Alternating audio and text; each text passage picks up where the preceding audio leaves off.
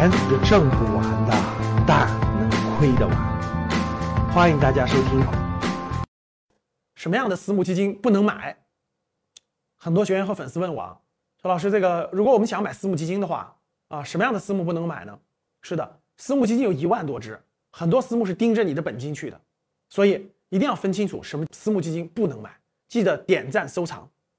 第一条，短期排名的冠军，比如说当月的私募基金的冠军啊，或者是半年度的某个季度的三季度、二季度的，或者是过去一年的这种私募的冠军要规避掉。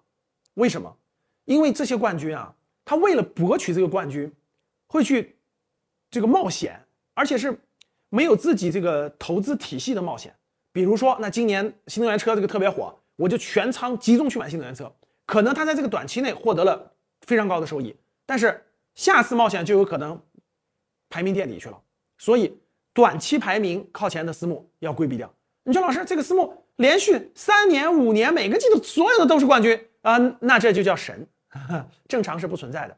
第二点，媒体天天吹捧的、经常吹捧的、到处宣传的、做广告对吧？然后这个媒体的反复吹的这种基金。也要慎重，啊，这种基金呢，有可能是它的目标是花了大量的这个钱，就目标是赚你的管理费的，啊，打着大量的广告，媒体爆吹啊，收到大量的这个募资之后呢，盯着你的管理费去的，它的投资能力不一定强，这个也要慎重。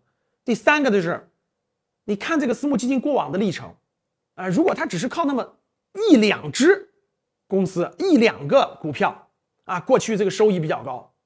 啊，其他的都都不行。过去就那一两个啊，举个例子啊，比如他就买中中医药的了，他就买了一个中医药的啊，在短期内可能这个中医药在过去的两年内、三年内收益比较高啊，他做做这个做重仓是有收益了，但是别的都都不好啊，他的能力圈也很窄，那他未来不一定能够持续是一个好的私募基金。第四个也是挺重要的一个，就如果这个私募基金的这个基金经理，哎，他不是，就他是。他正常应该花更多的时间精力去研究行业，对吧？研究企业做调研，而是每天在这种自媒体上，每天在现在的社交媒体上分析市场啊，预测个股啊，对吧？然后呢，做这种短期的预测和分析的话，我觉得他的精力不在投资上啊，他的精力在这个这个这个应该叫什么？在在募资上啊。所以这样的基金不一定他的业绩能好。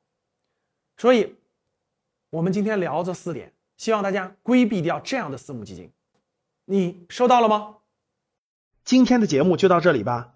如果你想系统学习财商知识，提升自己的理财能力，领取免费学习的课件，请添加班主任。